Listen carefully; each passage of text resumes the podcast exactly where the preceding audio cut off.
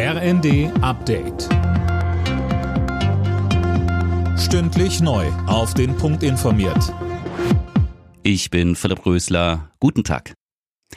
Am letzten Tag der Münchner Sicherheitskonferenz rückt der Gaza-Krieg in den Fokus. US-Außenminister Blinken forderte Israel erneut zu einer Feuerpause auf. Das lehnt der israelische Premier Netanyahu weiter ab. Er hat klargestellt, an der Offensive auf Rafah im Süden des Gazastreifens festzuhalten. Netanyahu steht unterdessen im eigenen Land immer mehr in der Kritik. In Tel Aviv protestierten gestern Abend Tausende Israelis. Sie forderten eine Feuerpause und Neuwahlen. Nach dem Tod des Kreml-Kritikers Nawalny gehen die russischen Behörden hart gegen seine Anhänger vor. Bei Trauerkundgebungen gab es hunderte Festnahmen. Anne Brauer. Ja, Berichten zufolge sind mehr als 400 Anhänger des verstorbenen Kreml-Kritikers festgenommen worden. Mahnwachen gab es nicht nur in Moskau und St. Petersburg, sondern auch in Dutzenden weiteren kleineren Städten.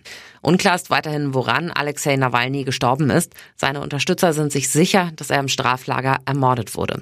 Ob das aufgeklärt wird, ist mehr als fraglich, denn unklar ist auch, wo seine Leiche ist. Laut Nawalnys Team weigern sich die Behörden, die sterblichen Überreste herauszugeben. Im niedersächsischen Nordhorn haben Spaziergänger einen grausamen Fund gemacht. Im Ems-Fechtekanal schwammen Leichenteile verpackt in mehrere Tüten. Offenbar handelt es sich bei dem Toten um einen Mann. Eine Mordkommission versucht nun alle weiteren Hintergründe zu klären. Der bei einem Polizeieinsatz in Wuppertal festgenommene Mann ist nicht der gesuchte RAF-Terrorist Ernst Volker Staub. Das hat die Polizei mitgeteilt. Nach einem Hinweis, der Gesuchte könnte sich in einem Zug befinden, war der Wuppertaler Hauptbahnhof gestern gesperrt worden. In den USA hat ein Lottogewinner seinen 36 Millionen Dollar Jackpot verfallen lassen. Die 180-Tage-Frist, um den Mega Millions Gewinn abzuholen, ist vorbei.